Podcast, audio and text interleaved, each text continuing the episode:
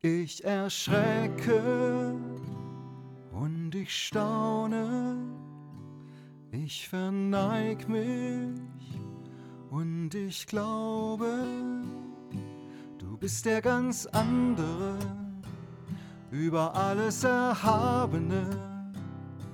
Du stehst hinter Zeit und Raum, ich bete dich an. Du bist der ganz andere, unter allem Verborgene, inmitten von Zeit und Raum. Ich bete dich an, ich bete dich an. Das war Albert Frei mit dem Song Der ganz andere. Hey Albert, ich freue mich riesig, dass du heute hier bist und dass du mir gegenüber sitzt und ich dich heute mit ganz vielen Fragen bombardieren darf. Schön, dass du da bist. Ja, ich freue mich auch riesig. Hey, kaum eine andere Person, glaube ich, in meinem Leben und auch in meiner Worship-Zeit ähm, als Jugendlicher und junger Erwachsener hat mich so geprägt wie deine Musik, glaube ich, von dir und deiner Frau. Ihr habt so viele tolle Songs geschrieben und wenn ich die gelesen habe oder gerade mal so deinen Namen gegoogelt habe und gesehen habe, welche Songs du geschrieben hast, Freiheit der Kinder Gottes, zwischen Himmel und Erde, für den König, alles was atmet, Morgenstern, Atem Gottes, Jesus berühre mich, Land der Ruhe, Herr gieße Ströme des lebendigen Wassers aus, wo ich auch stehe, Herr wohn sonst, du hast Erbarmen, Anker der Zeit. Also so viele tolle Lieder, die mich echt berührt haben. Und ich glaube, eine ganze Generation, eine ganze Szene in Deutschland wirklich geprägt haben. Also vielen Dank, ähm, wirklich, was du da mit reingenommen hast. Ähm, und alle, die dich nicht kennen, die haben einiges verpasst, würde ich sagen. Äh, von dem her, aber für alle, die dich jetzt noch nicht so gut kennen, erzähl mal ein paar Takte zu dir. Wer bist du, was machst du und woher kommst du? Ja, sehr gerne. Also ich bin 64 in Ravensburg, Oberschwaben geboren, gut katholisch aufgewachsen im besten Sinne, habe also auch neben einer guten Erziehung auch Gottesdienstbesuch, die Evangelien, die Jesusgeschichte von Kindheit an mitbekommen. Mein Vater war im Ehrenamt Kirchenmusiker und hauptberuflich äh, der Rektor, also der Dorfschulmeister, wie man sich den vorstellt am Sonntag auf der Orgel. Meine Mutter auch sehr engagiert in der Kirche. Aber ich habe dann doch mit 18 noch wirklich ein Bekehrungserlebnis gehabt. In einem katholisch-charismatischen Gebetskreis mhm. äh, habe ich noch eine andere Art von Glauben kennengelernt, freies Gebet, äh, so echte Begeisterung für Jesus und das hat mich gepackt. Ich habe mich da äh, gerufen gefühlt, wirklich Jesus nachzufolgen, Lebensübergabe 1982 im mhm. Herbst und das war cool. ein einschneidendes Erlebnis, was mich und meine Berufswahl und alles geprägt hat und bis heute auch anhält, die Begeisterung für Jesus. Ne? Mhm. Ich sage immer noch, ich bin und bleibe ein Jesus-Freak. Come on. Ja, und ich habe aber dann äh, natürlich noch lange Entwicklungen durchgemacht. Ne? Ich habe mhm. erst mal gedacht, also wie kann ich Musik für Jesus machen, wie kann ich das zu meinem Beruf machen. Habe dann Toningenieur studiert, weil mhm. ich eben nicht Musiklehrer werden wollte. Also irgendwas mit Musik war schon klar, aber äh, dachte, ja, ins Tonstudio, wo neue Musik entsteht und mhm. wo man was prägen kann, so moderne Popmusik und so weiter. Äh, und das hat mir wirklich auch äh, eine gute, gute, gute Grundlage gegeben. Ich habe aber dann nie als Techniker gearbeitet, sondern ich habe von Anfang an Musik gemacht, schon während dem Studium und dann auch danach freiberuflich durchgestartet. Und dann habe ich in den 2000ern Andrea kennengelernt, meine Frau, und wir mhm. haben uns zusammengetan. Sie war auch vorher schon Berufsmusikerin, Sängerin, hatte auch schon einen Plattenvertrag. Mhm. Und dann haben wir wirklich äh, auch viel zusammen gemacht. Nicht alles, wir haben in all den Jahren auch jeder bis zu seinem Bereich gehabt, aber uns doch auch viel ergänzt. Und ja, so ist es gewachsen, was schon ein Schwerpunkt, also vor allem auf meiner Seite in Worship und Lobpreisanbetung hat, aber immer auch noch so andere Aspekte mit dabei. Ne? Mhm. Bei Andrea auch der Singer-Songwriter, die, die seelsorgerliche Komponente stärker. Ich habe dann manchmal auch so die theologische äh, Ecke noch ausgepackt. Vielleicht mhm. nicht so wie mein geschätzter Kollege Martin Pepper, der vorher da war, der ist halt noch stärker reingegangen, ja. so die Themenlieder und so. Aber ja, das hat mich auch immer so interessiert. Und so hat sich das in den letzten Jahren, glaube ich, so entwickelt, dass ich von einem, der so ganz vorbehaltlos für die Lobpreisbewegung stand oder dafür auch gekämpft hat, für den Lobpreisblock, den mm. wir im mhm. Gottesdienst brauchen und so weiter, äh, habe ich mich, glaube ich, zu jemandem entwickelt, der inzwischen doch auch äh, noch kritische Fragen hat, mhm. sowohl zu Lobpreis als auch zu der dahinterstehenden Theologie. Ja. Und wie kam es zu deiner Faszination zur Musik? das ist mir in die Wiege gelegt eigentlich. Also, wie gesagt, wir haben Musikerfamilie, wir haben zu Hause mhm. schon die Musik gemacht. Dann habe ich aber mit zwölf die Popmusik entdeckt, mhm. habe mir eine Beatles-Platte äh, besorgt, damals noch. Und Deep Purple war da noch am Kommen, Hardrock. Ja, das waren gute Zeiten, ich kann mich noch erinnern. da kannst du dich nicht dran erinnern.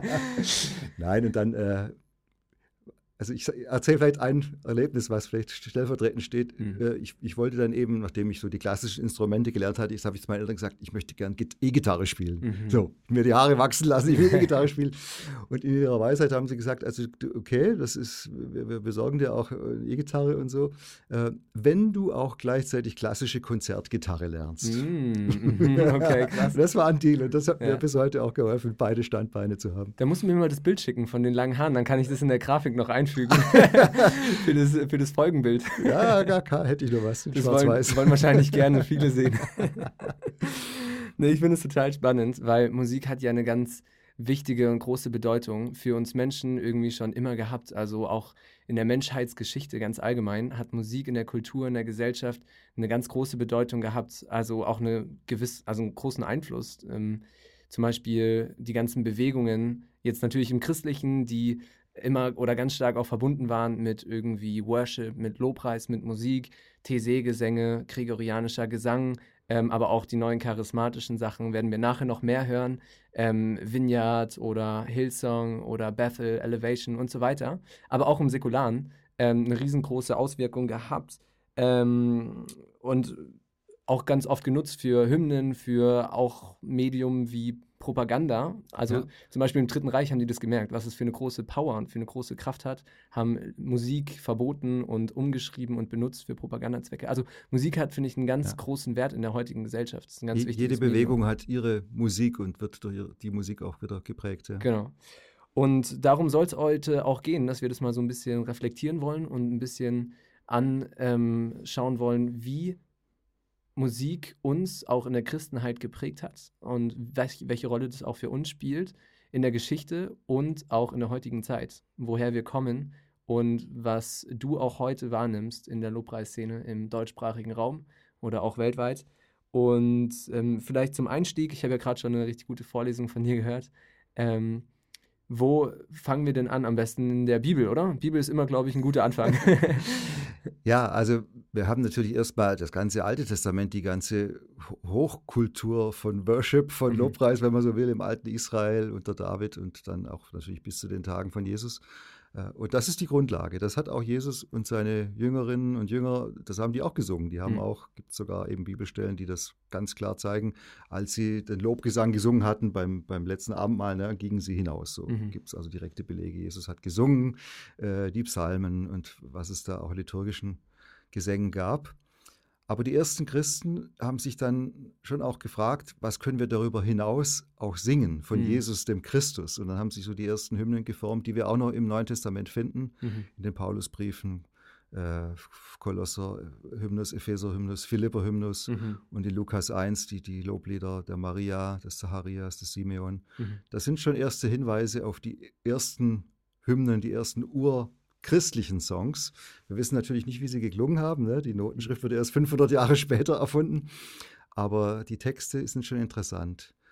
Und dann vielleicht so der nächste Schritt im zweiten Jahrhundert, also nicht sehr viel später, man könnte sagen, noch in der Urgemeinde formte sich dann die Messliturgie, also das, was wir heute die Messe nennen, Kyrie, Gloria mhm. und so weiter, äh, das sind also wirklich sehr alte Texte, auch alles äh, biblische Texte, die zusammengefügt wurden, zum Beispiel beim Gloria, das Ehre sei Gott, äh, genommen aus der Weihnachtsgeschichte, ne? das singen mhm. die Engel mhm. dann, äh, oder das Dreifache Heilig äh, mhm. beim Sanctus. Ja, also das sind äh, die Anfänge der christlichen Musik. Diese Texte wurden gesungen und das Spannende ist eben bei dieser Messe, da kommen wir vielleicht später noch drauf, die werden eben bis heute in liturgischen Gottesdiensten und Kirchen, mhm. vor allem eben katholisch und in der Ostkirche, in den orientalischen Kirchen, mhm. aber eben auch in, zum Beispiel in der bayerischen Landeskirche noch so gepflegt. Mhm. Für alle, die jetzt ein bisschen kirchenferner sind und denen die Begriffe jetzt vielleicht gerade nicht so sagen wie Messe und Liturgie, kannst du die vielleicht nochmal kurz umschreiben? Also Messe,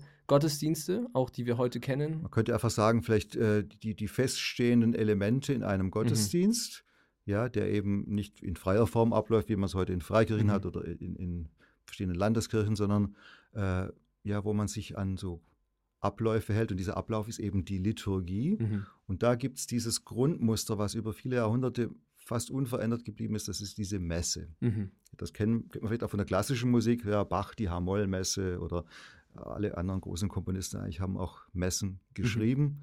Mhm. und diese Elemente finden sich auch im modernen Worship wieder, ohne dass wir das oft wissen. Mhm. Ja. ja, spannend, okay. Und wie ging es dann weiter? Also in Richtung Mittelalter und so weiter?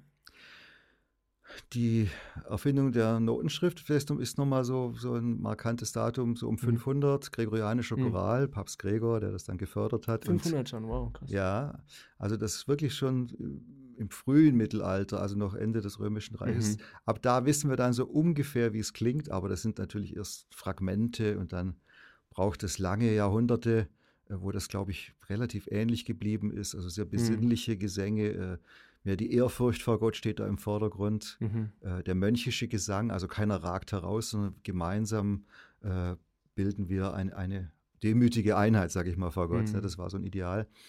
Dann entwickelt sich im späten Mittelalter die Mehrstimmigkeit. Dann kommt mhm. doch auch so ein bisschen wieder das Kunstvolle in der Musik durch. Auch bei der christlichen Musik? Absolut, ja. ja. Also eigentlich war über die meiste Zeit die christliche Musik äh, kulturprägend mhm. und auch die neuen Entwicklungen waren auch in der christlichen Musik. Also die, das, was wir heute haben, dass die christliche Musik äh, der weltlichen hinterherhinkt, das mhm. ist ein Sonderfall in der Geschichte. Traurig. ja, wirklich.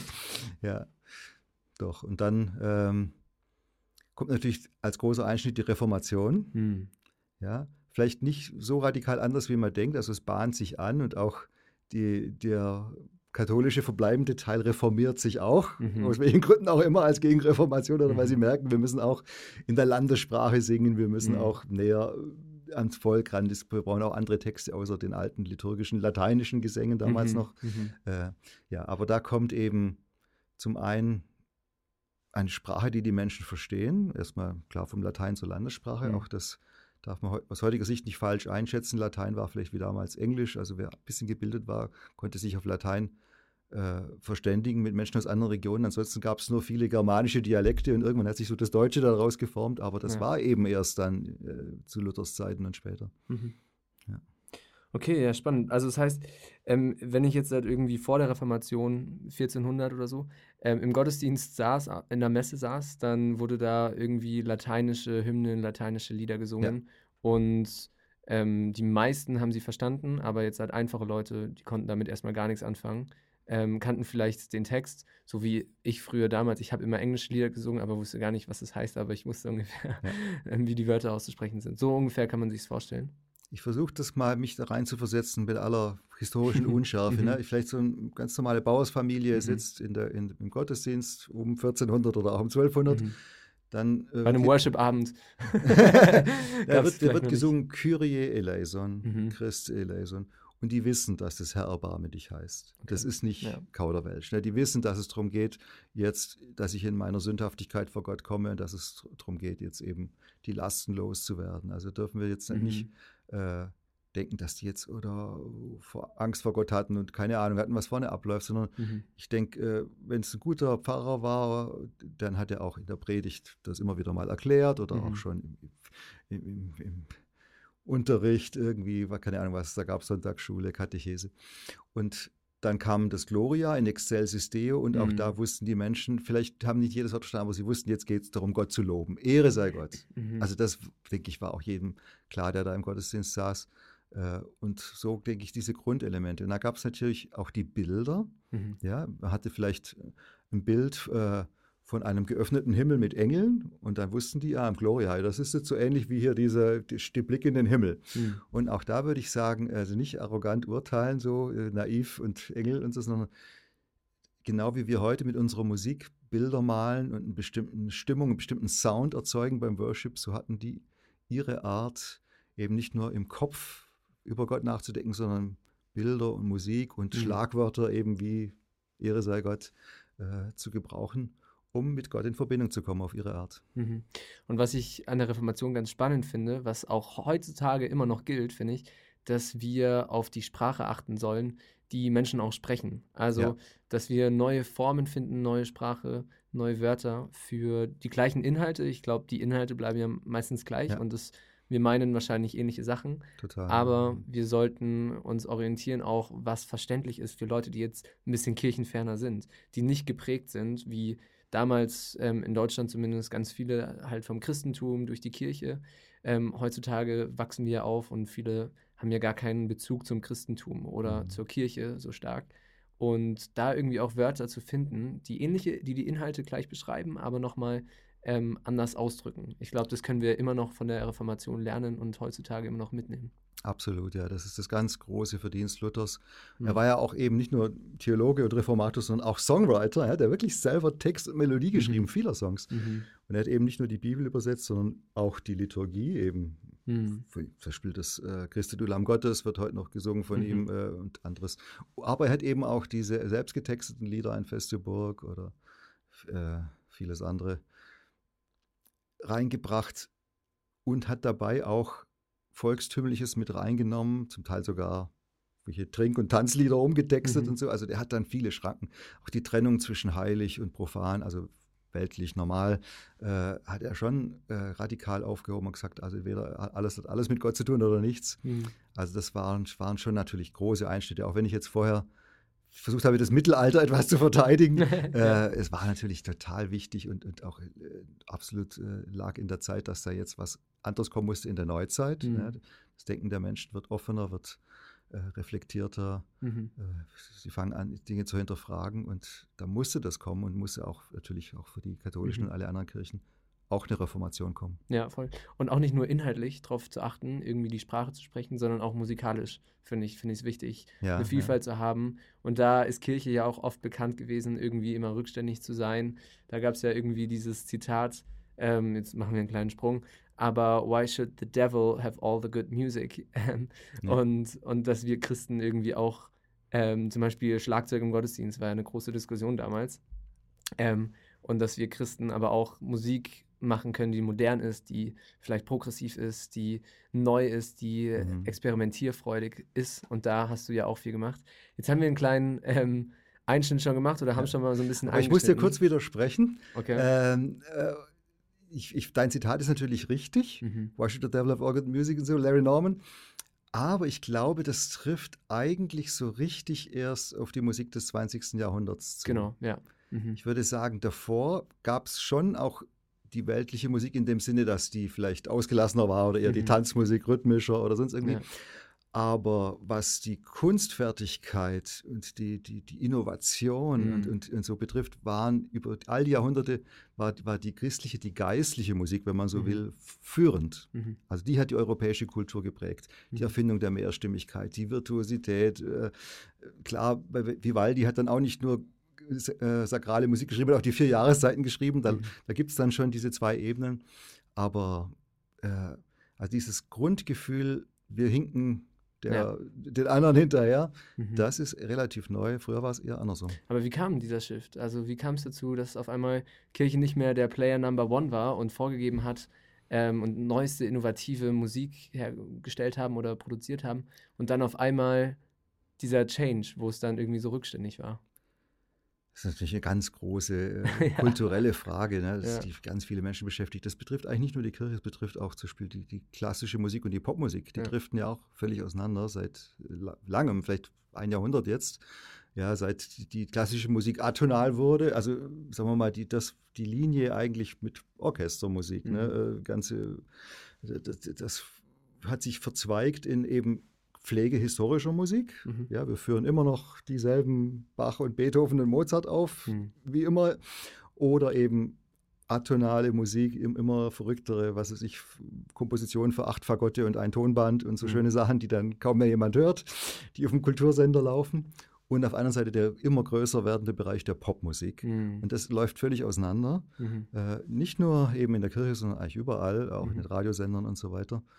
Äh, und das eine fehlt aber dem anderen. Das heißt, äh, der, der, historischen Kirchenmusik, wo noch die Orgel gespielt wird, wo noch die alten Choräle gesungen werden, den fehlt das Volksnahe und die Innovation, die die Popmusik bringen könnte. Mhm. Und uns auf der Popmusikseite fehlt aber die Verwurzelung und auch die, die, die, die Kunst. Äh, die, also Kirchenmusiker studiert äh, sieben, acht Jahre.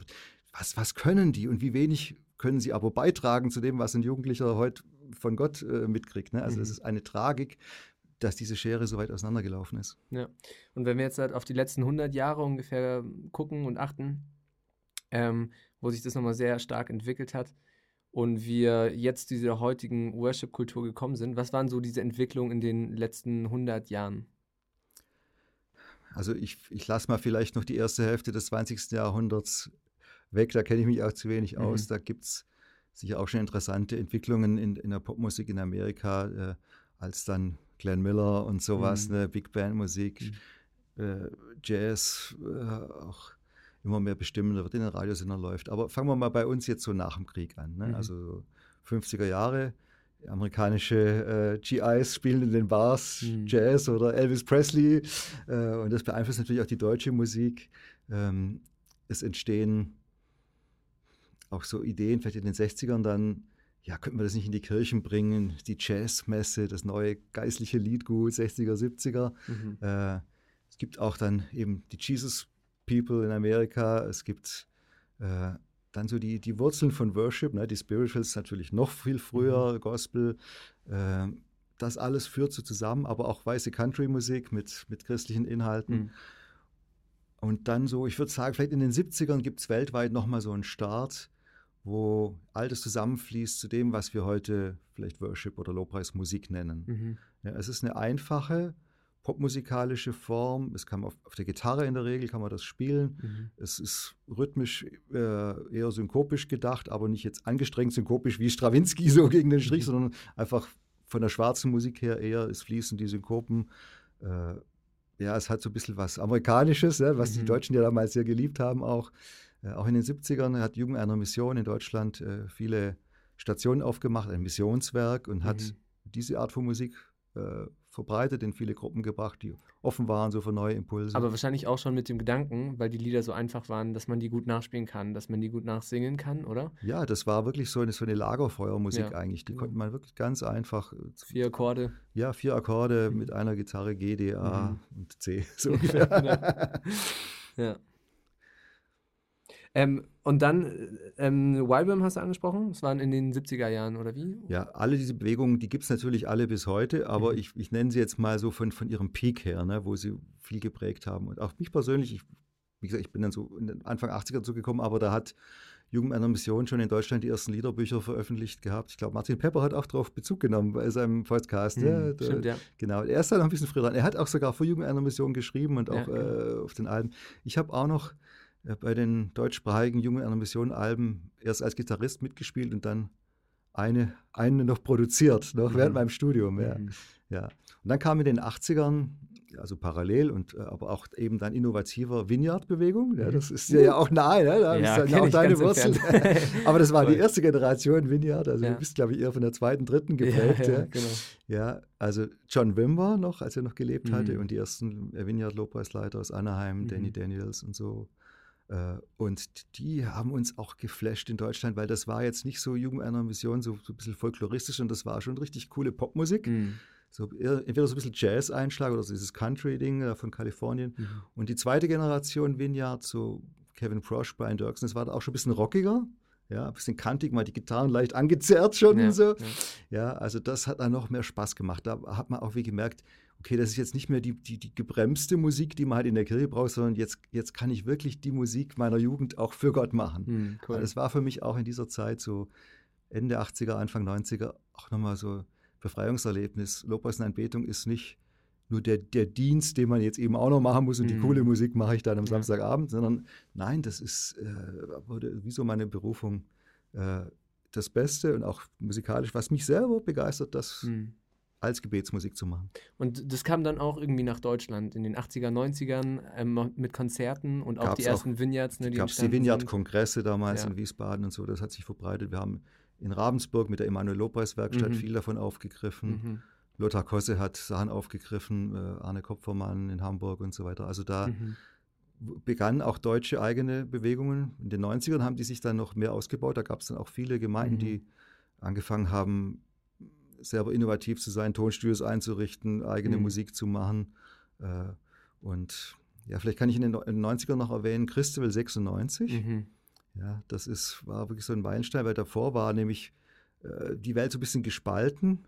Das ist immer die fromme Welt, muss man sagen, äh, in, die, in, den charismatischen Bereich und den mehr evangelikalen Bereich. Mhm. Äh, und die einen waren eben schon auf der Worship-Seite die Charismatiker und die anderen waren skeptisch, weil das ist vielleicht zu schwärmerisch oder irgendwie. Mhm. Oder zumindest haben ihre Eltern sie davor gewarnt. Aber da gab es in dieser Zeit, Mitte 90er, gab es so ein Erkennen und sagten, also nee, wir können uns über Geistesgaben oder irgendwelche verrückten Heiten streiten, so Otto Segen, das war ja. vielleicht wirklich schwierig, aber, aber dass Gott gelobt werden muss und, und dass das auch Spaß machen kann und so, mhm. da sind wir uns einig. Cool. Und das hat so, so eine Explosion auch von Lobpreis im deutschsprachigen Bereich gebracht, auch in die, weit in die Landeskirche rein. Mhm.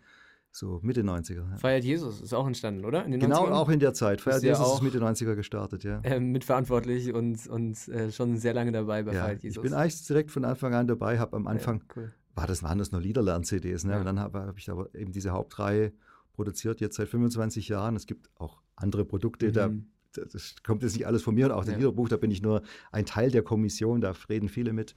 Aber äh, ja, das gibt es jetzt wirklich schon 25 Jahre. Und hat ja auch eine große Vielfalt irgendwie mit reingenommen in diesen christlichen Musikbereich.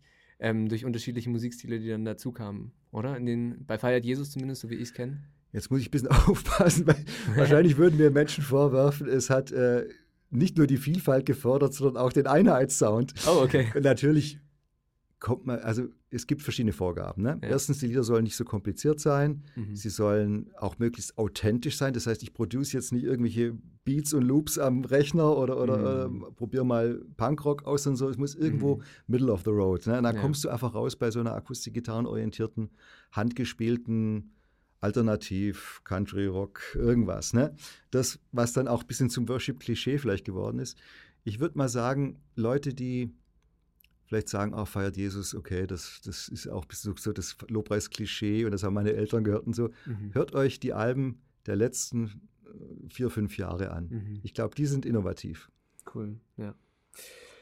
Ähm, dann 2000er Jahre sind wir angekommen. Ähm, 2000 äh, kam dann Hillsong auch stark dazu, ne? Jawohl, ja. Und auch immer mehr irgendwie, ja, neocharismatischere Sachen.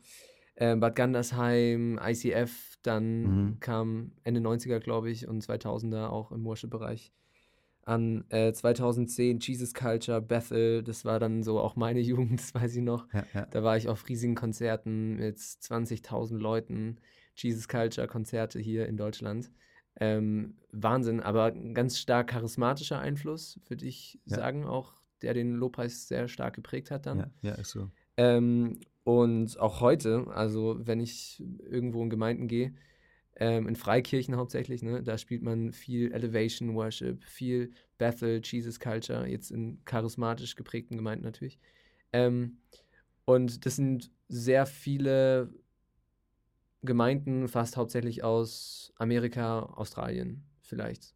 Mhm. Ähm, und ich weiß noch, es ist eine ganz große Diskussion immer gewesen bei uns in der Kirche, in der Freikirche ähm, wie viel Englisch wollen wir spielen, wie viel Deutsch wollen wir spielen. Und das finde ich eine, ja, einen spannenden Gedanken, auch für unsere Kultur, für unsere Sprache, wie dieser Mix aussieht, ähm, Deutsch und Englisch. Weil wenn ich jetzt Spotify höre, wenn ich in die Charts schaue, in die Deutschen, sind ja auch viele englische Songs da.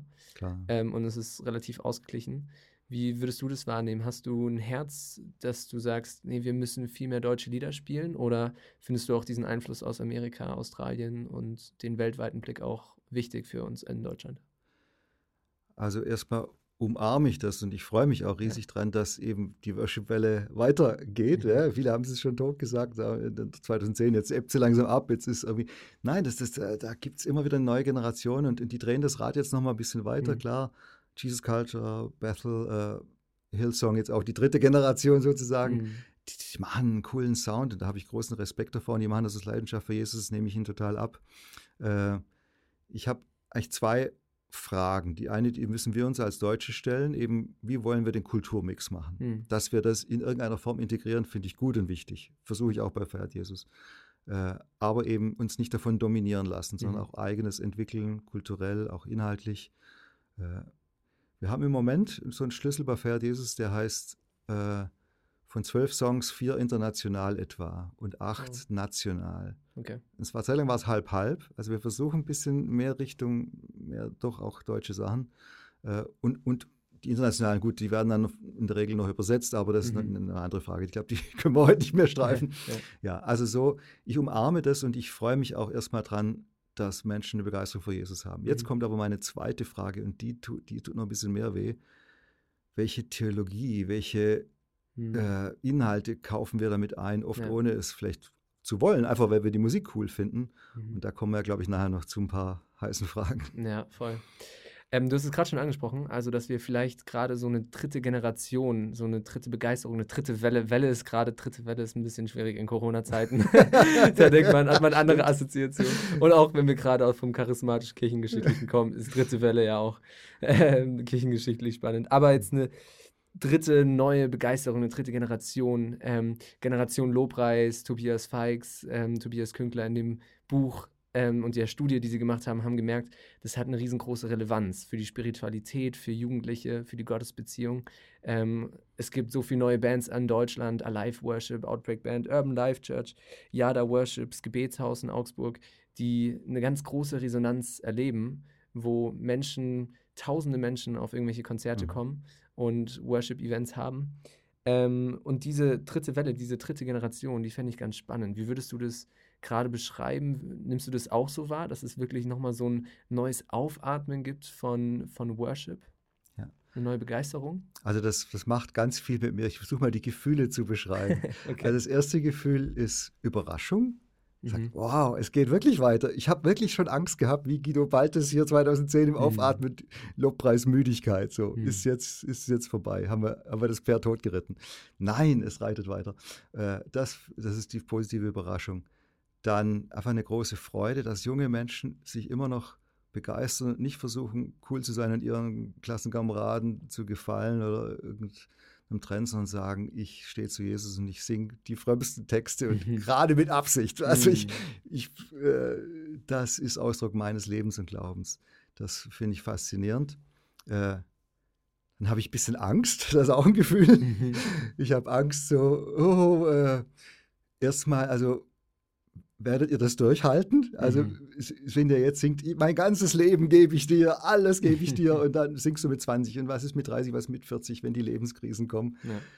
Was, also dann kann, können drei Sachen passieren. Entweder äh, ich sage, das war eine jugendliche Phase und die lasse ich jetzt hinter mir und das war einfach Euphorie und das war vielleicht gar nichts habe ich mir nur eingebildet. Mhm. Und ich verliere den Glauben. Das mhm. ist tragisch und das passiert aber viel. Ja, also wenn 10.000 Leute in Stuttgart bei der Holy Spirit Night sind, ich wage es nicht zu fragen, wie viele zehn Jahre später Jesus noch nachfolgen. Mhm. Ich habe die Befürchtung, es sind nicht so arg viele. Mhm.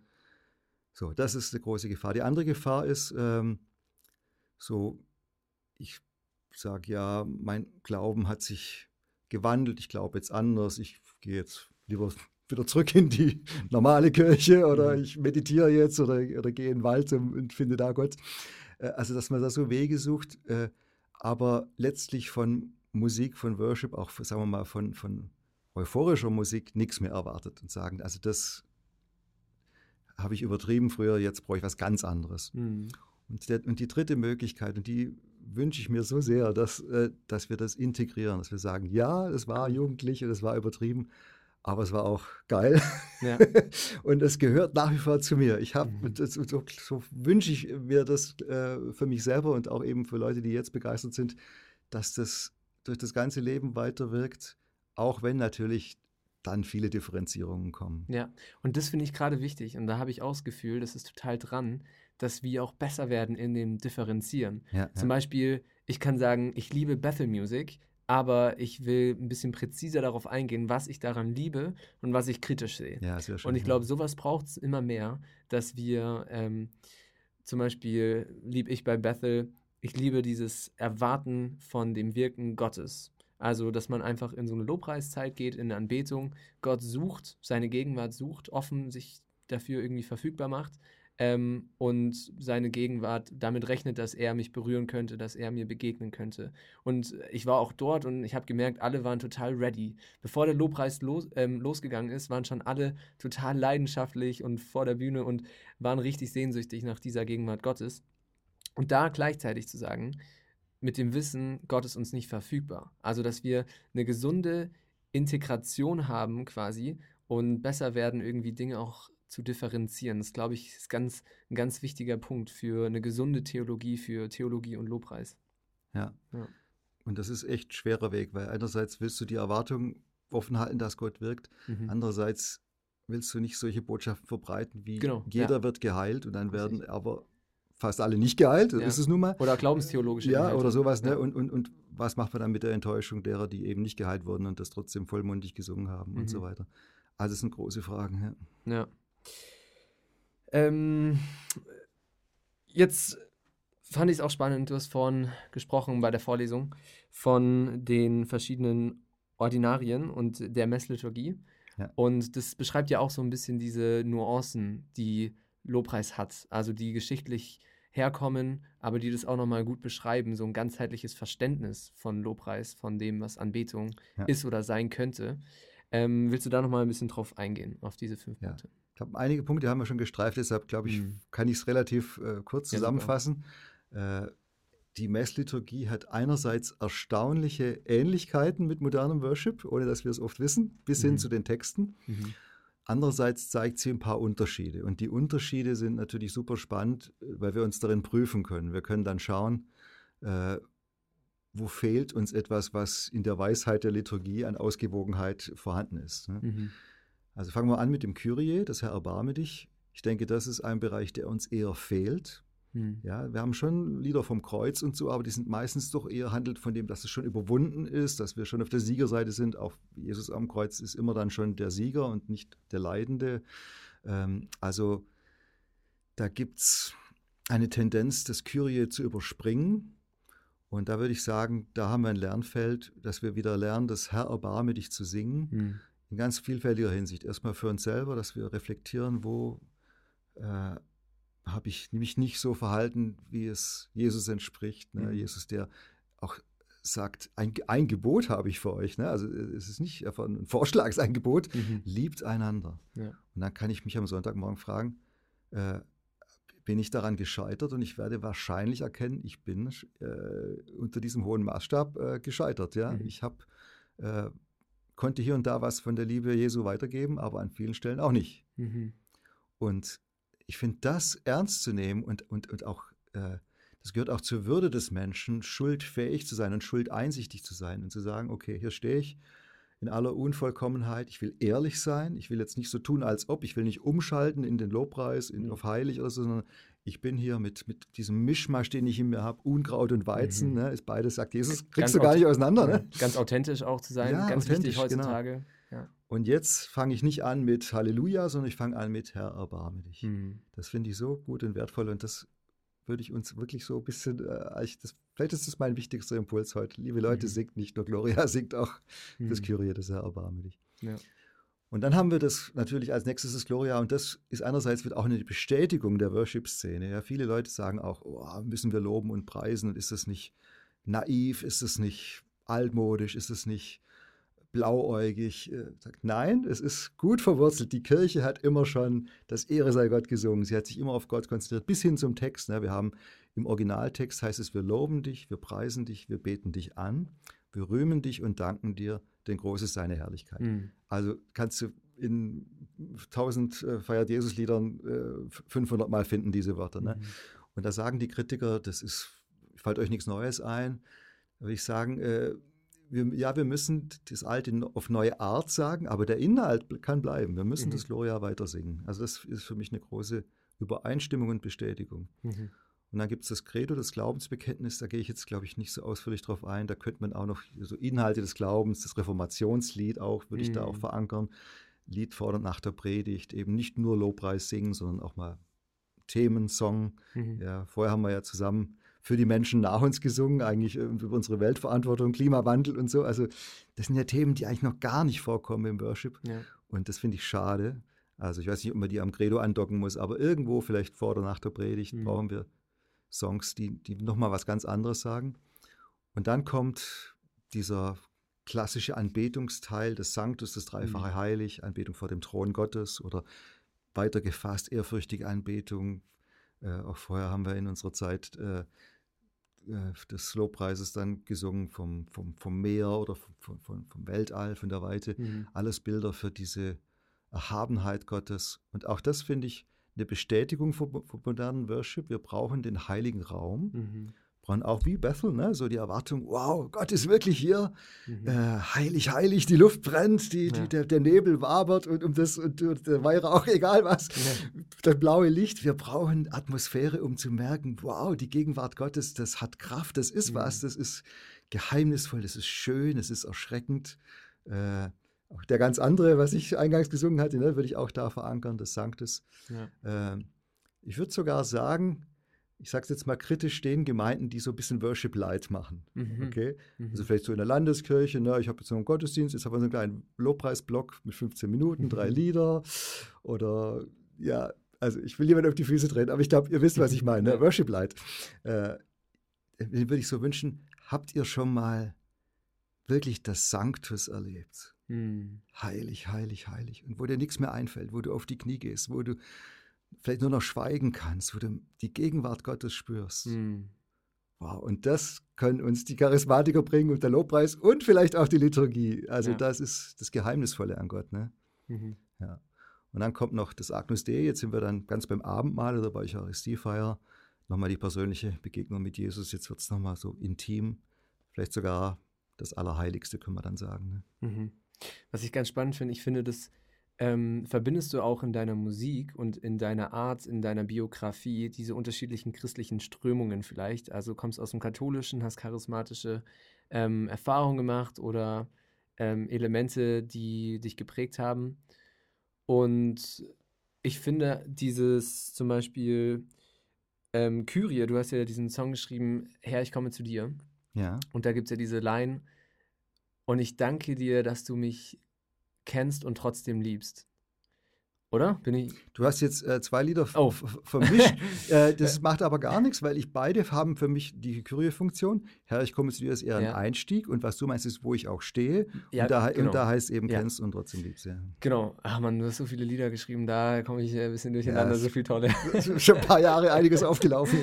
genau. Und da habe ich mich ganz lange so gewundert, hä? Also natürlich liebt mich Gott, also der kennt mich doch, ist doch ganz klar, warum trotzdem? Wegen diesem trotzdem habe ich mich mal so richtig aufgeregt oder dachte so, boah, ich kann das glaube ich gar nicht singen. Da war ich halt 15, 16 oder so. Mhm. Weil mein Gottesbild immer war, ähm, gar nicht dieses ganz große Heilige, wie es vielleicht im Katholischen öfter ein prägenderes Gottesbild ist, sondern Jesus ist mein bester Buddy so. Mhm. Also mit ja. dem mache ich zusammen Scheiße, mit dem kann ich alles machen so. Und warum denn trotzdem?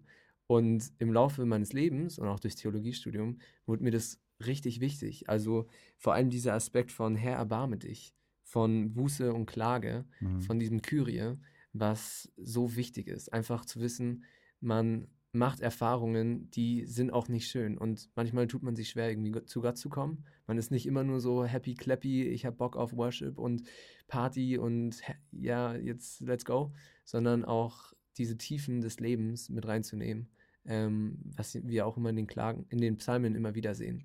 Ja, ja. Klage, Buße und so weiter. Ähm, und ich mittlerweile muss ich wirklich sagen, schätze ich das sehr, dass du das auch so verbindest in deinen Songs. Und für mich hat es irgendwie auch noch so eine Verbindung zwischen dem Mystischen und dem Charismatischen. Also dem Mystischen, dass Gott ein Geheimnis ist, dass er uns unverfügbar ist, dass er so viel größer ist als alles, was wir verstehen und denken können. Ähm, und dass er uns aber ab und zu mal nahbar ist. Und im Charismatischen, wo du ähm, oft, ja, kennen wir beide, wo das auch ein bisschen so missbraucht wird manchmal oder ein bisschen verfügbar gemacht wird, versucht mhm. Gottes Wirken verfügbar gemacht zu werden. Aber diese Erwartung, dass Gott wirken kann, dass er uns begegnen kann, wir können ihn nicht begreifen, aber wir können oder er offenbart sich manchmal Stück für Stück zu uns. Und das ist eine spannende Verbindung, die ich auch immer wieder bei dir in deinem, in deiner Anbetung sehe, die sehr ganzheitlich ist, finde ich, und sehr verbindend. Ja, sehr schön. Also ich bin auch wirklich überzeugt, wir brauchen die katholische Ehrfurcht, mhm, die evangelische Nüchternheit mhm. und die charismatische Offenheit. Wir brauchen ja. alles drei. Toll. Ja. Aber lass mich noch eine äh, Bemerkung sagen äh, zu dem Satz, äh, dass du mich kennst und trotzdem liebst. Ich finde es erstmal super, dass du den hinterfragt hast. Mhm. Ich finde es überhaupt gut, Sing Text zu hinterfragen und nicht einfach nur zu singen. Mhm. Äh, und das habe ich in der Tat auch. Ich habe das aus einer Lebenskrise herausgeschrieben, nicht mhm. reflektiert, sondern das war mein Empfinden. Ich habe mich wirklich empfunden als jemand, der in dem Moment, äh, also kannst, liebst du mich wirklich noch? Also es war für mich echt eine Frage. Ich war ganz schön am Boden. Hm. Äh, mein Selbstwertgefühl war total hm. am Ende. Äh, und später habe ich dann oft eigentlich gewünscht, ich hätte es anders geschrieben, eben, dass du mich kennst und wirklich liebst. Manchmal singen wir es auch anders. So sehr liebst, ja. ja, so sehr oder sowas, ja. Äh, andererseits, glaube ich, ist das Lied auch deshalb, äh, spricht so vielen Menschen aus der Seele, weil sie auch dieses Gefühl kennen. Ja, total. Ja. Voll. Und deshalb stehe ich vielleicht stehe ich auch zu dem trotzdem, auch wenn es ein bisschen fragwürdig ist, theologisch, ja, ne? Ja, aber es drückt, äh, es ist, ist, vielleicht psychologisch, trifft es oft unsere Lage und dann ist es eine gute Botschaft. Hm. Ja, spannend. Du hast ähm, drei theologische Anfragen. Ja, drei, mindestens aber drei große, ja. ja genau. äh, über die würde ich gerne nochmal mit dir reden. Ich finde die auch sehr spannend. Ähm, mhm. Das wollen wir auch machen bei Theologie und Lobpreis, bei dem Podcast, bei dem Projekt, dass wir Fragen stellen wollen und da in die Tiefe gehen wollen, Sachen hinterfragen wollen. Und kaum eine Person in Deutschland, glaube ich, kennt diese christliche Lobpreisszene so gut wie du. Und deswegen würde es mich total interessieren, ähm, was so drei Aspekte sind, die du gerade wahrnimmst und wo du so eine kleine ähm, Rückfrage stellen willst, auch an die christliche Lobpreismusik. Ja. Also meine erste Anfrage äh, ist die Schöpfungstheologie. Mhm. Ja. Was meine ich damit? Also man kann das ja unterschiedlich sehen und auch unterschiedliche Schwerpunkte setzen. Äh, ich finde beide Elemente wichtig in der Bibel und auch in meinem Glauben, wie ich ihn verstehe, sowohl die Erlösungsperspektive mhm. als auch die Schöpfungsperspektive. Ich versuche mal ganz kurz beide zu beschreiben. Die Erlösungsperspektive geht vom Sündenfall aus. Ja, der Mensch ist gefallen, ist, mhm. da ist eine Störung drin.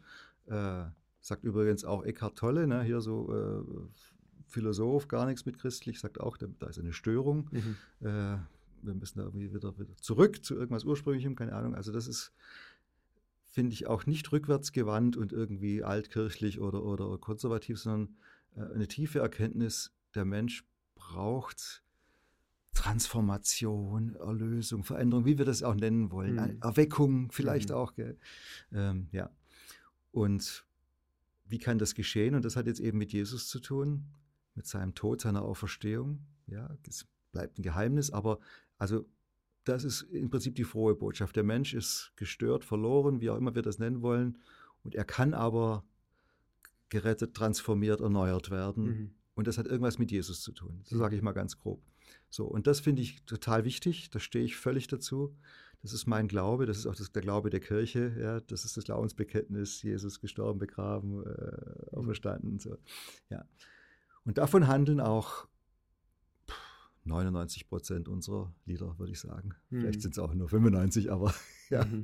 Ich habe meine Untersuchung gemacht bei CCLI, ne, diese, diese, Rechte, diese, ja. die so lobpreisaffine Gemeinden äh, ab, ganz gut abbildet. Äh, da waren in den Top 100 war, kamen in fünf Liedern das irgendwas mit Schöpfer oder Schöpfung vor mhm. und nur eines auf Platz 99 hatte die Schöpfung direkt zum Thema. Oh, also alle anderen gingen mehr oder weniger oh, um Mann. das Themenfeld, wer ist Gott oder Erlösung. Ne? Ja. So, jetzt fängt aber die Bibel ja nicht mit dem Sündenfall an, sondern sie fängt mit der Erschaffung ja, der Welt an. Ne? Die, ja. Also Genesis 1 und 2, 1. Mose 1, 2. Und da wird ja ganz positiv gesagt, Gott schuf die Welt und er sah, es war gut und er schuf mhm. die Menschen und es war sehr gut. Und der Segen Gottes geht weiter, auch über den Sündenfall hinaus. Das ist meine Überzeugung. Die Psalmen sagen, die Erde ist voll von der Herrlichkeit des Herrn. Mhm. Und deshalb haben wir auch eine Verantwortung für die Schöpfung. Wir müssen nicht nur schauen, dass wir möglichst schnell in den Himmel kommen und uns im Lobpreis wegbeamen von unserer Welt, sondern wir, wir feiern mitten in unserer Welt die Gegenwart Gottes im Materiellen. Mhm. Ja, das ist ja eine ganz andere Denke. Und wenn wir nur die Erlösungsseite haben, dann wird es echt schräg. Und das, genau das passiert ja auch bei, auch bei unseren internationalen Freunden, die wir vorher so gelobt haben. Jetzt ja. muss ich sie mal kritisieren. Das ist ja Weltflucht, das ist ja auch, auch psychologisch sehr ungesund, mhm. gefährlich. Mhm. Ne? So ein Kulturpessimismus einfach. Ja, auch, ne?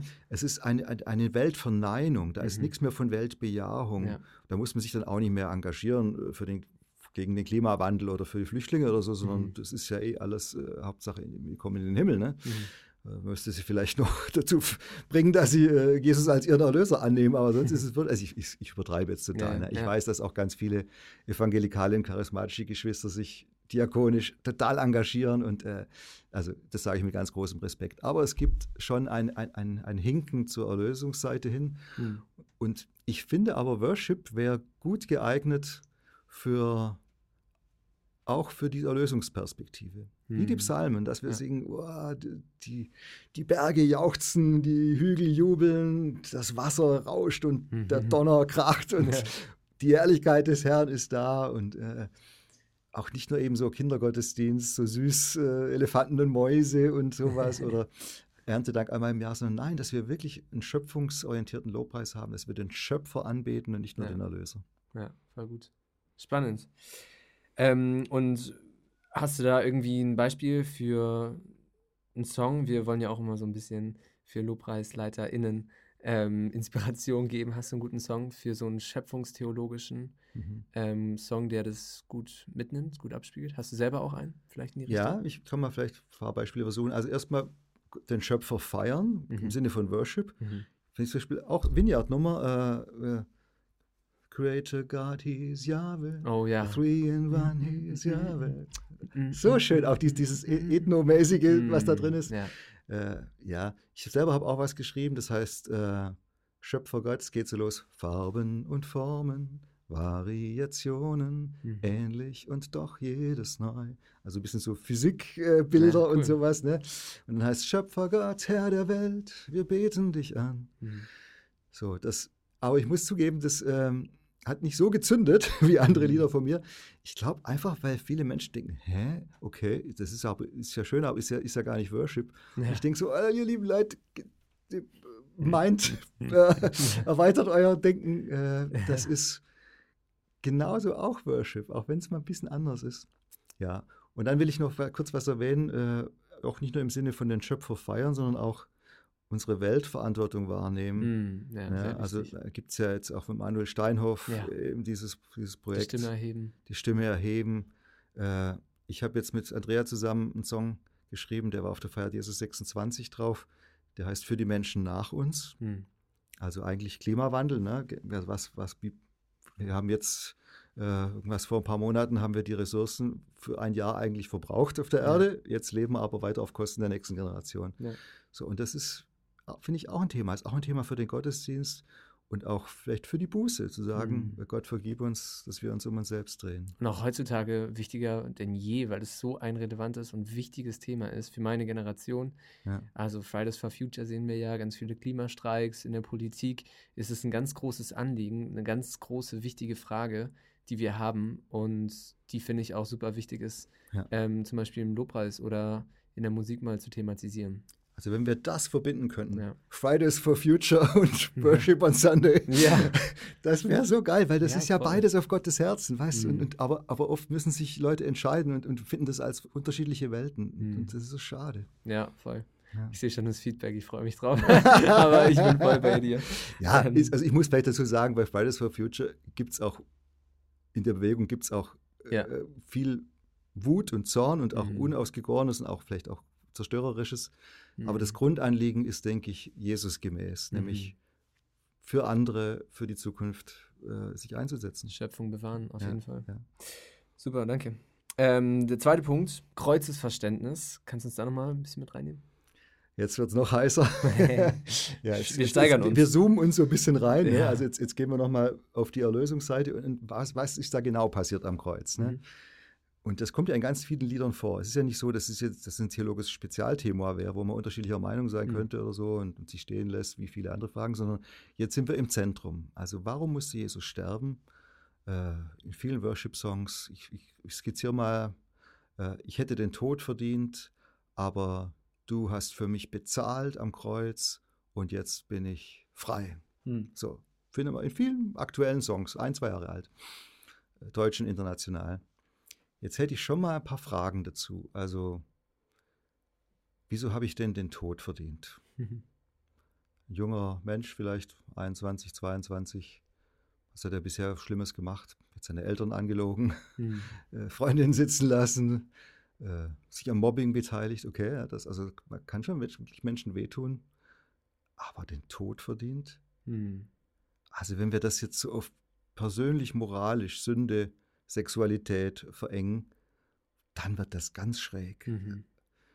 Wenn wir es vielleicht ein bisschen weiterfassen, dass wir sagen, okay, also die Welt ist gestört, äh, ich bin in diesem Unheilzusammenhang Opfertäter mhm. von den Eltern weitergegeben, von früheren Generationen. Mhm. Soziale äh, Ungerechtigkeit, ja, strukturelle kollektive, Sünde. Ja, genau, kollektive ja. Sünde, alles, alles spielt mit rein. Und jetzt sage ich, und das, dieses ganze System, mhm. systemisches mhm. Denken, ja, das System führt letztlich zum Tod. Mhm. Und jetzt kann ich vielleicht sagen, und Jesus hat dieses System am Kreuz überwunden, auf geheimnisvolle Weise, weil er selber gestorben ist. Also er hat irgendwie da was auf sich genommen. Wir nennen das die Last der Welt, die Sünde getragen, diese. Aber es bleibt ja ein Geheimnis. Okay, dann, dann wird es für mich wieder nachvollziehbar. Aber in dieser Verengung auf persönliche moralische Schuld finde ich es mhm. echt schwierig. Ich mache es mal vielleicht an, an, an, drei englischen Worten fest, mhm. ja, die alle für das deutsche Wort Opfer stehen. Ja, es war sicher ein Opfer am Kreuz in vielfacher Hinsicht. Äh, erstmal würde man sagen, Victim im Sinne von Opfer der Umstände, Verkehrsunfall, Naturgewalt oder eben auch jetzt in diesem Fall ein Opfer der Religion, mhm. ja, die hohen Priester, die Schriftgelehrten und auch ein Opfer der Macht, die Römer, mhm. haben das dann umgesetzt, Politik, ja, ja, mit aller Grausamkeit, mit der Kreuzigung. Also Jesus war ein Opfer von Macht und Religion. Mhm. So, das ist ja schon mal spannend, weil das singen wir eigentlich nicht. Und das wäre ja auch solidarisch mit vielen anderen Menschen, die Opfer werden auf der ganzen Welt. Mhm. Was ist das für eine starke Botschaft, Spannend, dass wir ja. sagt, äh, bei unserem Gott, unserer Vorstellung geht es nicht darum, dass du der Gewinner bist, dass du am meisten Geld machst, dass du immer gesund bist, sondern Jesus selber war das ultimative Opfer. Was ist das für eine schöne Botschaft für alle Menschen, die leiden und die, die denken, sie, sie, haben keine Chance und die mhm. Ungerechtigkeit erleben? Mhm. Ja, okay. Good point. Und dann haben wir Offering. Das ist im Sinne von Gabe. Auch die Kollekte heißt auch Offering im Englischen. Ne? Ich gebe mhm. was weg. Aber vielleicht auch ich verzichte auf etwas. Oder dann die höchste Form. Ich gebe mich für einen anderen ganz hin. Dann gibt es ja auch historische Beispiele. Ne? Im Dritten Reich Adolf Kolping, der äh, stellvertretend sich zur Verfügung stellt, um im, im KZ und um einen anderen freizukriegen und dann dabei stirbt. Äh, und in, in dem Sinne auch, dass wir Jesus verstehen, wie es im Johannes heißt, keiner hat größere Liebe als der, der sein Leben hingibt für seine mhm. Freunde. Und das ist aber noch nicht dieses Opfer für die Sünde. Ne? Das ist mhm. noch was anderes. Das ist jetzt mehr eine Tat aus Liebe, konsequent bis zum Ende. Mhm. Ich, ich, ich schaue nicht nach mir selber, ich weiche nicht aus, ich gehe nicht nach Indien und gründe dort eine Familie, wie die mhm. Esoteriker sagen oder so. Mhm. Nein, Jesus ist nach Jerusalem gegangen, er ist geblieben, hat äh, standgehalten äh, aus Liebe äh, und aus, auch aus Konsequenz seiner eigenen Botschaft. Ne? Vielleicht auch so wie Martin Luther King oder andere, die dann äh, für, für das sterben mussten, wofür sie stehen, weil sie nicht zurückgewichen sind. Mhm. Und dann erst würde ich sagen, jetzt kommt auch noch das Wort Sacrifice. Mhm. Sacrifice heißt ja rituelles Opfer, ja, das, in, in allen Religionen wird irgendwas geopfert, das Blut muss fließen und so weiter. Und das, das will ich nicht weghaben. Ja, viele moderne Menschen können das nicht mehr verstehen, sagen, das ist ja grausam, ist blutrünstig mhm. oder auch manche Theologen würden vielleicht auch sagen, das überaltet diese Vorstellung, die, die müssen wir überwinden. Ich habe großen Respekt vor diesem Sacrifice, aber wenn wir nur noch das Sacrifice haben, dann wird es schräg. Also deshalb ist mir das Victim und das Offering auch so wichtig. Und zum Schluss vielleicht noch es bleibt ein Geheimnis. Also immer, mhm. wenn wir versuchen, Menschen banal zu erklären, hier fünf Schritte, wie, komm, wie kommst du zum Glauben, zack, zack, hier muss, das musst du annehmen, da banalisieren wir das größte und schönste Geheimnis der Welt. Warum muss Jesus sterben? Ich sage jetzt mal, ich weiß es nicht. Mhm. Ich weiß es nicht. Ich weiß nur, es war notwendig. Mhm. Und ich brauche mein ganzes Leben, um dieses Geheimnis zu verstehen, aber ich kann es anschauen, ich kann es betrachten, ich kann die Liebe Gottes feiern, die sich darin ausdrückt. Mhm. Ja. Das habe ich auch in meiner Bibelkunde-Prüfung gesagt. Ich weiß es nicht, warum Jesus gestorben ist, kann man aber nicht so Aha. Echt? Oh, okay. Ja, nächstes Mal sage ich, der, der Albert hat es auch gesagt. Vielleicht hättest du nach dem Ich weiß es nicht noch einen anderen Satz sagen müssen. So. Aber ich finde, äh, das Ausdruck nicht nur der Bescheidenheit, sondern auch der Weisheit, dass ja. wir hier keine vorläufigen Antwort geben. Voll. Ich glaube, was auch wichtig ist, dass man Sachen erklärt. Also zum Beispiel dieses Sacrifice, das verstehen wir heutzutage in der Kultur ganz anders oder eigentlich gar nicht mehr, wie du schon ja. gesagt hast. Und wenn man das irgendwie in einem Lied aufnimmt, und wir haben ja viele Worship-Lieder, die dieses Sacrifice mit aufnehmen, ähm, finde ich es eigentlich auch cool für die Praxis, auch solche Sachen zu erklären, vielleicht mal. Oder gewisse Worte irgendwie zu erklären, dass Lamm Gottes, das geschlachtet ist. Wenn ich da jetzt irgendwie meine Mitbewohner oder so, meine Freunde äh, mitnehmen würde, die würden sich denken, wo bin ich hier gelandet? In welcher Sekte? Mit äh, welchem Blut des Lammes muss ich mich jetzt besprenkeln? also auch den Mut ja, haben, finde ich, ja, ja. als Lobpreisleiter, als Lobpreisleiterin, Sachen auch ähm, zu erklären. Finde ich cool. Wichtig. Vielleicht sogar noch einen Schritt mehr, also nicht nur erklären, sondern irgendwie erschließen. Hm. Ich finde eigentlich diese biblischen, diese archaischen Bilder, auch in ihrer, ihrer Grausamkeit manchmal, hm. finde ich auch äh, stark, wenn man sich jetzt heutige Videospiele anguckt oder, oder, oder mhm. hier Herr der Ringe oder sowas, mhm. die postmoderne Generation. Oder viele sagen auch, Albert, ey, für den König geht gar nicht. Wir können nicht im Jahre 2020 vom König singen und so. Sagt, ja, Moment mal, also hier eben Herr der Ringe, Bierwerbung und alles. Game of Thrones. Das, das sind doch tief mhm. in, unsere, in uns verankerte archaische Bilder.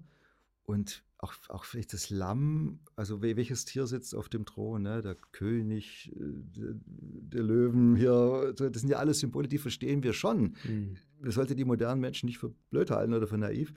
Ein bisschen Hilfe vielleicht und dann sagen, jetzt haben wir hier einen Kult, der ist total gegen den Strich. Bei uns ist nicht äh, der Löwe auf dem Thron, sondern das Lamm. Das ist, ja, mhm. ist ja eigentlich äh, kontra, wie sagt man, kontraintuitiv. Ja. äh, das wehrlose Tier kommt auf den Thron, das ist ja ein starkes Bild. Aber mhm. du hast natürlich recht, wenn man das unerklärt einfach hier in Liedern singt, wirkt es total abgefahren. Mhm. Ja. Cool. Ähm, der dritte Punkt, den finde ich auch nochmal richtig spannend. Ähm, ja, sag du am besten was dazu noch.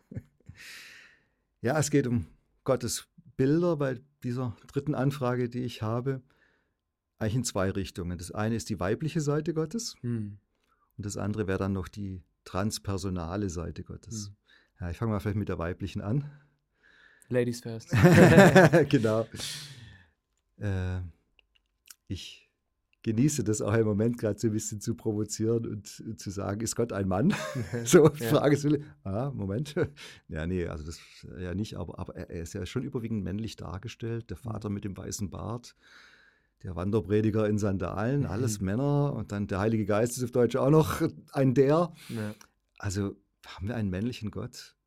Das kann ja nicht sein. Also die Schöpfungsgeschichte sagt ja, als Mann und Frau schuf er sie, nach seinem Bild schuf er mhm. sie. Also es, da ist ja eine, eine Parität. Mann und Frau gleich in gleicher Weise spiegeln Gott wieder, keine Wertigkeit. Äh, äh, beide braucht es, nur in der Ergänzung spiegeln wir Gott wieder. Also natürlich ist Gott weder Mann noch Frau. Selbstverständlich mhm. ist er jenseits aller dieser Bilder und Vorstellungen. Aber ich, ich glaube, jetzt sind wir in einer Zeit, in der wir das, was in der Bibel so ein bisschen versteckt angedeutet wird, mhm. Ja, vielleicht bei Jesus nicht nur versteckt, bei Jesus ja offen, komme ich gleich zu, aber der wir das entdecken dürfen. Und was 2000 Jahre Patri Patriarchat verdeckt haben, mhm. dürfen wir jetzt aufdecken, nämlich die weibliche Seite Gottes und als Konsequenz dessen dass Männer und Frauen gleichwertig und gleichberechtigt sind. Und mhm. zwar auf allen Ebenen. Also ich sage es nochmal hier total deutlich. Frauen sollen nach meiner, äh, meinem Dafürhalten in gleicher Weise an allen Leitungsämtern teilhaben. Mhm. Gemeindeleitung, Priesterschaft, Lobpreisleitung Come unbedingt. Ja. Ihr Frauen leitet Lobpreis. Das brauchen wir total. Und das ist für mich auch eine tiefe Erkenntnis. Also gehen wir nochmal kurz zu Jesus. Ähm, also, dass Jesus zwölf Jünger berufen hat, okay, das war in seiner Kultur nicht anders denkbar. Mhm. Und aber dass er Frauen so eng in seinem Jüngerkreis hatte, die wir mit Namen kennen, mhm. die ihm gefolgt sind, die äh, als Erste am Grab sind.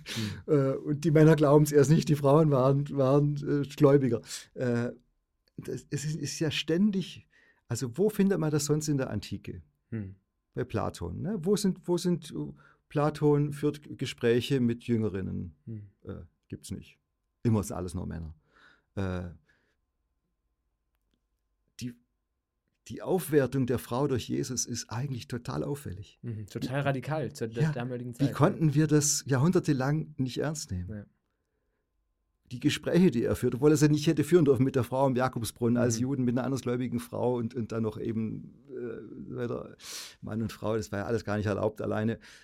Er tut es trotzdem, Mhm. absichtlich. Ja. Ne? Das ist doch eine Botschaft. Und wenn wir die jetzt nicht entdecken, wann dann? Und wenn wir jetzt noch auf die Bremse treten und sagen, ja, aber und, äh, Mhm.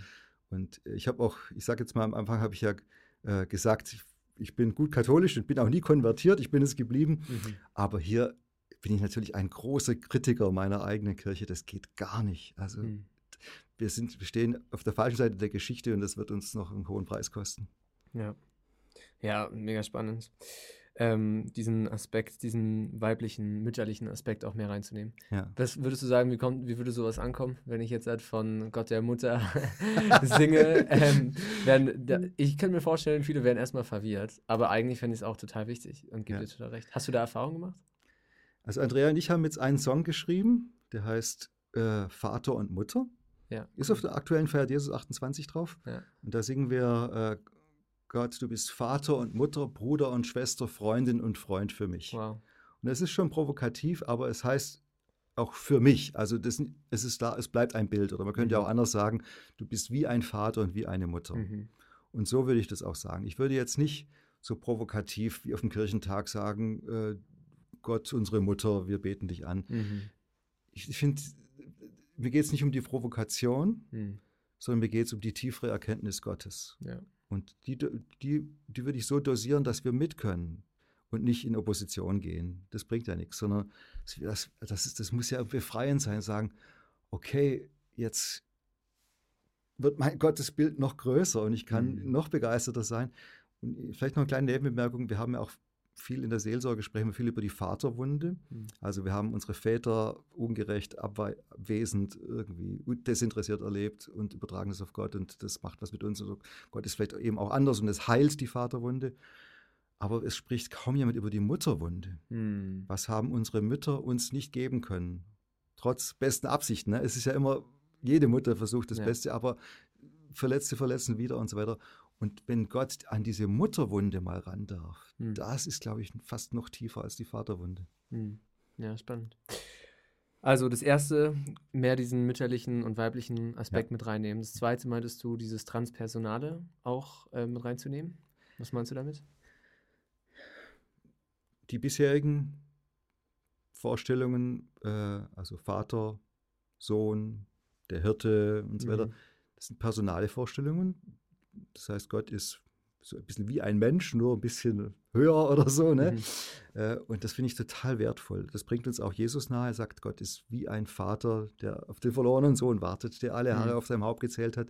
Du kannst ihn ansprechen, du kannst Abba, Vater sagen, persönliches Verhältnis zu Gott. Also die personale von Gott, Vorstellung von Gott ist Teil, elementarer Teil der Botschaft von Jesus. Mhm. Und deshalb ist sie vielleicht auch dann so stark übertrieben worden, dass wir jetzt Gott gar nicht mehr anders denken können, obwohl ich auch diese Linie in der Bibel finde, Gott als Kraft, als Mhm. Urgrund, äh, Als Energie. als Energie, ja, ganz modern gesagt, Mhm. die Macht hinter allem, äh, alles in allem im Kosmos. Paulus, äh, da wird der Gott ganz groß und, und am Ende Mhm. alles ihn wieder in Christus vereint und so. Oder auch wenn Paulus in Athen äh, sagt, in ihm leben wir, weben wir, bewegen wir uns und sind wir. Das ist auch kein persönliches Bild, das würde man sagen, wir stehen ihm gegenüber als Richter oder als, wir sitzen auf seinem Schoß als, als Mhm. Kinder und äh, Vater. Nein, er sagt, wir sind in ihm, Mhm. leben in ihm. Das ist ja wie die Luft, die uns umgibt. Und das fände ich jetzt für modernen Worship auch wertvoll, das zu entdecken, weil das modernen denkenden Menschen sehr entgegenkommt. Die würden vielleicht sagen, oh, ihr mit eurem Weihnachtsmann, Gott, hier Ja, so wei voll. alter Mann mit weißem Bart. Ja. Das, das hat vielleicht in früheren Jahrhunderten funktioniert, aber das könnt ihr doch nicht ernsthaft glauben. Also das ist doch unfassbar kindisch Mhm. oder altmodisch. Würde ich sagen, äh, ja, wir haben was gemeinsam, nämlich der Glaube erstmal an eine höhere Macht. Mhm. Den teilen ja fast alle Menschen in Deutschland. Es gibt ja wenig radikale Atheisten. Die Ja. meisten sagen, irgendwas Höheres wird schon geben, wir wissen es nicht so genau. Ja, H.P. Kerkeling betet zum Universum so. Ja. Mhm. Und das finde ich cool. Und da haben wir was gemeinsam und, und auch ja, keinen Grund, das abzulehnen oder abzuwerten. Wir gehen nur einen Schritt weiter. Wir sagen, und diese Macht, die das Universum geschaffen hat, die Mhm. alles am Leben erhält, äh, die wir vielleicht auch spüren in, in Form der Liebe. Mhm. Gott, die Liebe, die, der Urgrund, der uns trägt, äh, die wird jetzt sichtbar in der Person Jesus von Nazareth. Mhm. Und dann haben wir aus dem transpersonalen Gott dann die Offenbarung des persönlichen Gottes. Und ich glaube, auch da brauchen wir beides. Mhm. Und das merke ich ja auch gesellschaftlich, ähm, dass es eine ganz große Welle nach spirituell Suchenden gibt, ja. die ähm, besonders in meiner Generation, junge Erwachsene, Jugendliche, die irgendwie darauf aus sind, da gibt es irgendwie was Höheres, irgendwas Übernatürliches. Das kann ich nicht greifen, aber ich kann es auch nicht irgendwie glauben an so was Institutionelles oder Religiöses. Ja. Und es eine riesengroße Sehnsucht danach gibt. Und ich glaube, so Begriffe wie Energie, wie Macht, wie Kraft oder so, die es ja auch wirklich in der Bibel gibt, die da auch wirklich Total, drinstehen. Zum. Beispiel das Buch Gott ist unkaputtbar von Christian Schwarz, der beschreibt es auch, zum Beispiel diese Energie, mit der Gott beschrieben wird, dass es uns ein bisschen verloren gegangen ist in der mhm. westlichen Kirche. Ja. Und dass es ganz spannend ist, ähm, das ist jetzt von mir persönliches äh, gefährliches Halbwissen, aber jetzt auch in der Physik, wenn man immer wieder zurückkommt und alle Dinge im Kleinsten irgendwie untersucht, dann kommt man ja ganz oft auf Energie. Also, dass ganz ja. viele Sachen, dass unsere Welt im Kleinsten aus, aus Energie besteht und dass es ganz schwer zu definieren ist, was Energie ist und wie es entstanden ist, wie es entsteht und so weiter, wie es mhm. sich reproduziert. Und so Begriffe wie Energie finde ich ähm, total spannend für so einen Dialog, auch im säkularen, im ähm, allgemeinen gesellschaftlichen Dialog, wo wir als Christen wieder durchaus drüber nachdenken können, ähm, diese transpersonalen Bilder auch ja wieder mehr zu, zu ähm, benutzen, mit dem Wissen natürlich, dass es immer ein Wie ist. Also, ne, jetzt ähm, können wir Gott nie begreifen, weder theologisch noch mhm. emotional noch von seinem Wirken, aber wir können ähm, solche Bilder benutzen, die uns helfen, vielleicht ein bisschen ein Stück weit von einem Charakterzug oder von einer Persönlichkeit von ihm zu beschreiben. Ja, das würde ich auch sehr unterstreichen, alles, was du sagst. Ich, ich bringe es vielleicht noch in einem kleinen Liedzitat auf den Punkt. Mhm. Es gibt dieses Lied Good, Good Father. Ne? Ja, ja. Und da heißt es in deutschen Übersetzung, es gibt so viele Bilder, die sagen, wie du bist. Ja. Äh, doch ich weiß, du bist ein liebender Vater. Ne? Also ich verkürze, verkürze jetzt ein bisschen. Äh, so, das setzt es also in einen Gegensatz. Ne? Also da gibt alle, alle Menschen sagen alle möglichen, was Gott ist, aber ja. ich weiß, was er ja, in Wirklichkeit ist, nämlich ja. ein liebender Vater. Kann ich verstehen aus dieser starken Verharrung raus, Gott nimmt mich an, ich bin sein mhm. geliebtes Kind. Aber dieses Doch, ich weiß, das stimmt für mich nicht mehr. Sondern ich kann, ich kann das feiern. Es gibt so viele Stimmen, die sagen, wie du bist. Mhm. Und ich würde andersrum sagen, es gibt so viele Stimmen, die sagen, wie du bist. Äh, und von denen kann ich alles was lernen. Die kann ich alle äh, versuchen zu integrieren. Manche ja, manche nein. Also es ist Arbeit. Ja? Mhm. Also ich, ich sage jetzt nicht, jede Gottesvorstellung äh, ist mit dem biblischen Weltbild oder dem christlichen Glauben übereinzubringen. Mhm. Aber doch erstaunlich viele und jetzt in all diesen Stimmen, die sagen, wie du bist, äh, habe ich jetzt das große Privileg, dass ich durch Jesus wissen darf, er ist auch der liebende Vater und er wendet sich mir persönlich zu. Er ist nicht nur die anonyme Macht. Ja. ja. Oh Mann, Albert, ich, ich liebe wirklich, was du sagst und deine Antworten. Ich finde das total relevant und wichtig und mhm. gut ausgedrückt. Eine letzte Frage habe ich noch. Ähm, vielleicht auch nochmal zusammenfassen. Wir haben jetzt viele Sachen angeschnitten, wir haben über viele Themen geredet. Was würdest du dir praktisch wünschen für diese christliche Lobpreisszene im deutschsprachigen Raum? Gibt es irgendwelche Sachen? Wir haben jetzt auch schon mal ein paar Sachen angesprochen, ganzheitlicheres ähm, Verständnis mit den Ordinarien und so. Aber gäbe es so ein paar Sachen, die du dir wünschen würdest ähm, für LobpreisleiterInnen im deutschsprachigen Raum und für die Worship-Kultur? Ich wünsche mir wirklich eigenes Nachdenken über die Inhalte unserer Lieder. Das muss ja gar nicht theologisch sein. Nicht jeder hat so Zugänge zu theologischem Denken, aber einfach mal Inhalt. Was mhm. sagt das Lied aus? Äh, das lehre ich auch wirklich auf äh, allen Seminaren. Schaut genau hin, nicht nur vom Feeling von der Musik, was mhm. passt zusammen, alle Gelo-Stücke hintereinander und so weiter. Mhm. Nein, was sagen die aus? Wie können wir den Inhalt verdichten? Erstmal ganz positiv, wie können wir das stark machen, was unsere Worship-Songs sagen mhm. und dann auch kritisch hinschauen, wo sagen unsere Worship-Songs vielleicht Dinge, die einseitig oder ungesund sind oder vielleicht auch nicht die die biblische Vielfalt darstellen. Ne? Diversity haben wir es heute auch von gehabt. Mhm. Äh, und das wünsche ich mir, diese Diversität und diese äh, Tiefe, die eigentlich eben unser Glaube und die biblische Botschaft hat, dass die sich im Lobpreis mehr widerspiegelt. Sonst wird diese wunderschöne Bewegung und mhm. die ganze Emotion und die tolle Musik äh, kaputt gehen an der, dieser Einseitigkeit, auch an der Rückwärtsgewandtheit. Wir müssen sie nach vorne hin und zur Seite hin öffnen. Mhm. Ja, super. Also vielen Dank, wenn ihr mehr hören wollt vom Albert und vielen tollen inhaltlichen Gedanken, dann könnt ihr auch sein Buch erhalten, Anbetung im Wahrheit und im Geist. Ähm, kann man überall erhalten. In, auf deiner Website zum Beispiel, du hast eine eigene Website ja. mit deiner Frau zusammen. Ja. Ähm, und ganz viele tolle CDs, ganz viele tolle Lieder, die man dort findet, ähm, die, wie gesagt, wirklich viele Dinge verbinden. Eine gesunde, ganzheitliche ähm, Theologie auch mit reinnehmen, finde ich. Und ähm, musikalisch auch sehr zu genießen sind. danke dir. Also Albert, vielen Dank, dass du hier mhm. warst. Danke für deine Antworten, danke für deine Gedanken, die du uns mitgegeben hast und für alles, was du die letzten Jahre gemacht hast und noch weiterhin hoffentlich machst. Vielen Dank, dass du da warst. Es war mir eine Freude und Ehre. Bis dann. Ciao. Ciao.